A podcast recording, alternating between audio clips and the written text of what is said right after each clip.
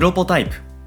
この番組は音声編集システムへの100の新機能リリースまでの過程をお届けする開発連動型ポッドキャストになるはずだった番組ですがなぜか開発は一つも進みません。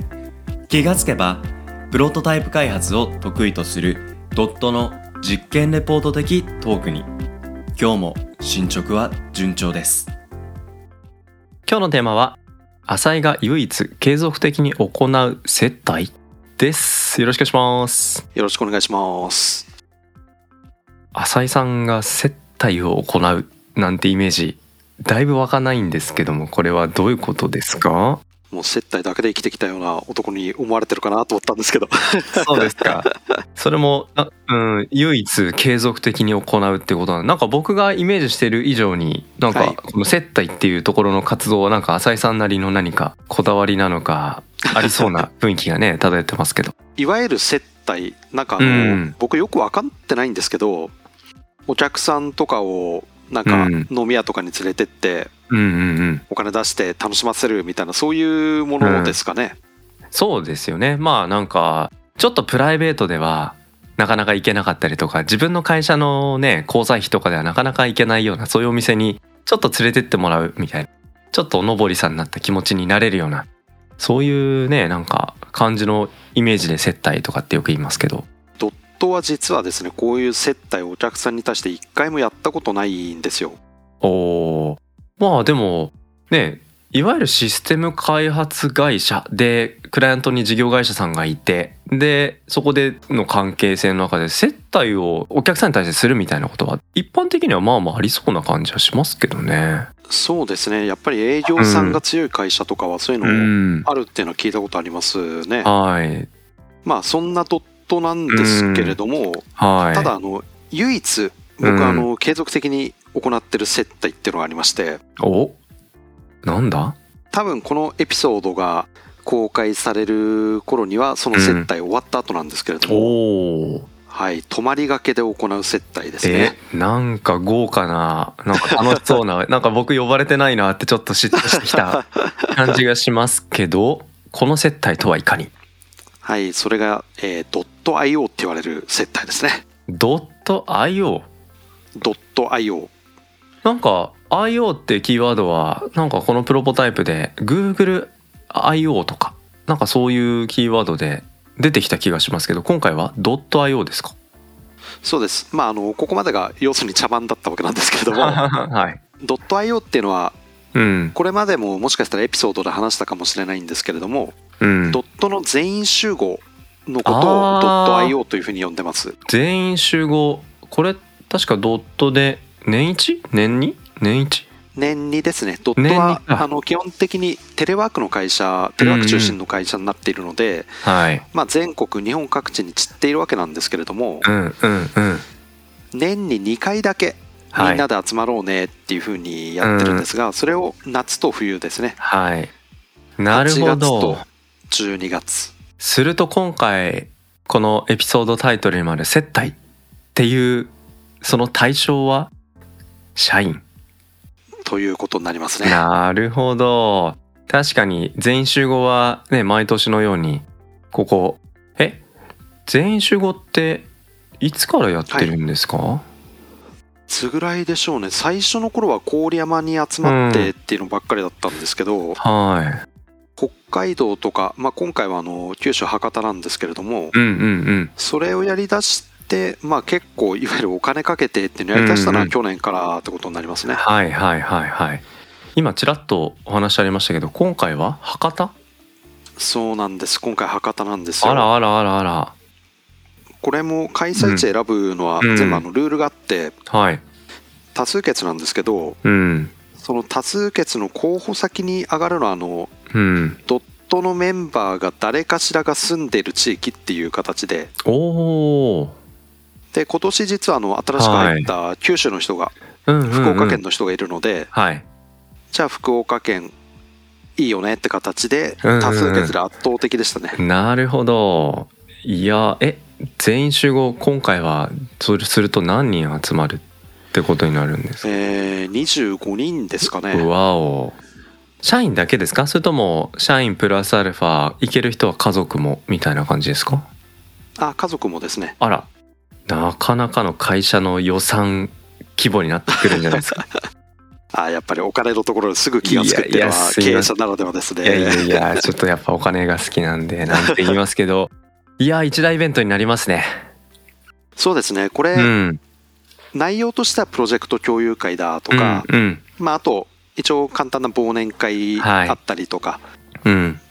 そういうような内容になってるんですけど基本的にははい。今まで1年間のところをうん。労をねぎらうっていうよりは、まあ、うん今後も楽しくはい。働いていこうね、うん。でそのためにはなんだかんだ直接会うって大事だよね、楽しいよねっていうような形でやってるのでうん。参加した方に気持ちよくうんなってもらって、でそのままあのその先の仕事もがっつりお願いしますっていう意味ではこれは接待と言えるんじゃないかと、いやー十分接待ですしね face to face でまた新しい一年もよろしくお願いしますっていうねやっぱ社員に対する やっぱり決起会じゃないですけど。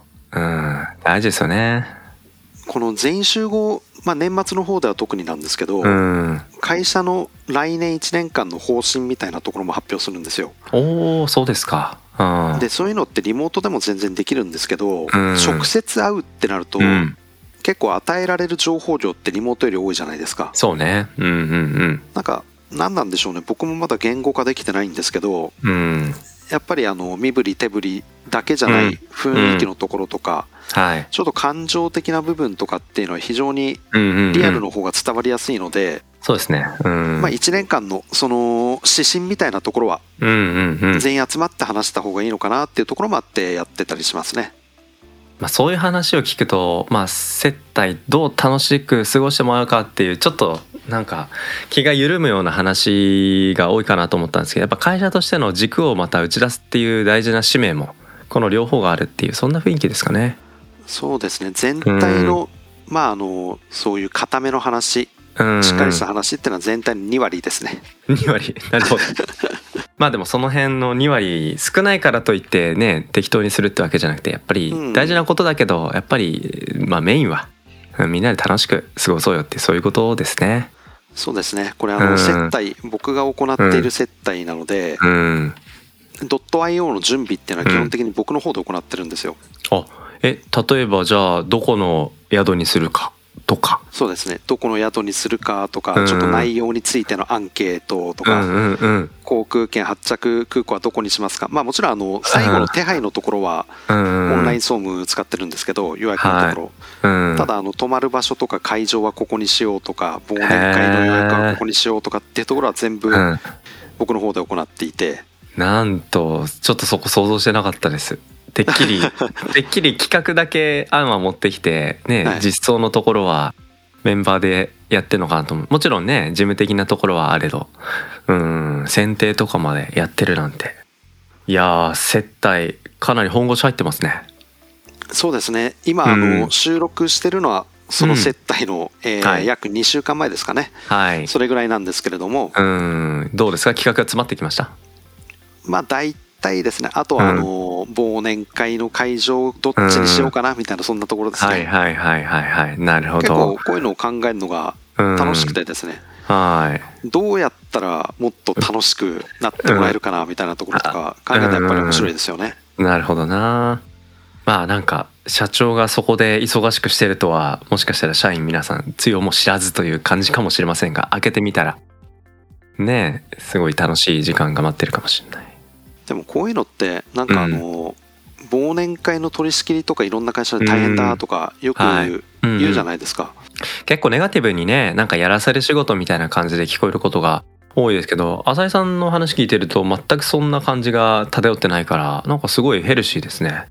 別に大変じゃないっていうふうに考えてるんですよね。うんうんうんうんうん。どこがいいかなって検討して、うん。まあ、予算はこんぐらいだからで見て、うんでこっちの方が面白そうだとかって考えるのは結構楽しいっていうふうに僕は思ってしまうんで、うん。まあ、あとは決済権持ってる人がそのままできるっていうのは強いまあですけど、ね。そうね、うん。企画してでもそれ通り通らない通すためにどうするかとかうんね、うん。うん、どっちがいいか悪いかでプレゼンテーションしようとか。うんうん。回りくどさが一切なく 決定できるっていう そういう楽しさの一つかもしれないですね。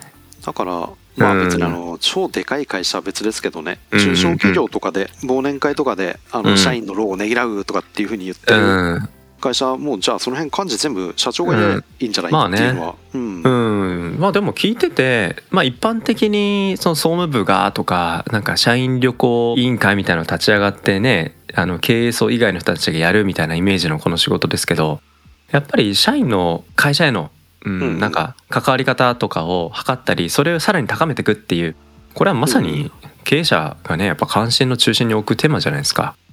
そうなんですよね。やっぱりあの経営者としては社員第一っていうふうに考えて、まあ、会社としてはお客様第一とかまあね。っていうふうに、うん。そこは会社によってね、違うと思うんですけど、うんうんうん。社長の立場として考えた時にはメンバーのことを第一にした方が僕はうまく回ると思ってるので、そうね。ううんん。そういう意味では、まあ、今回の .io という名の全員集合の接待は気持ちよく楽しく働くために、うん。まあ、今後も継続して行いたい唯一の接待っていう形になる。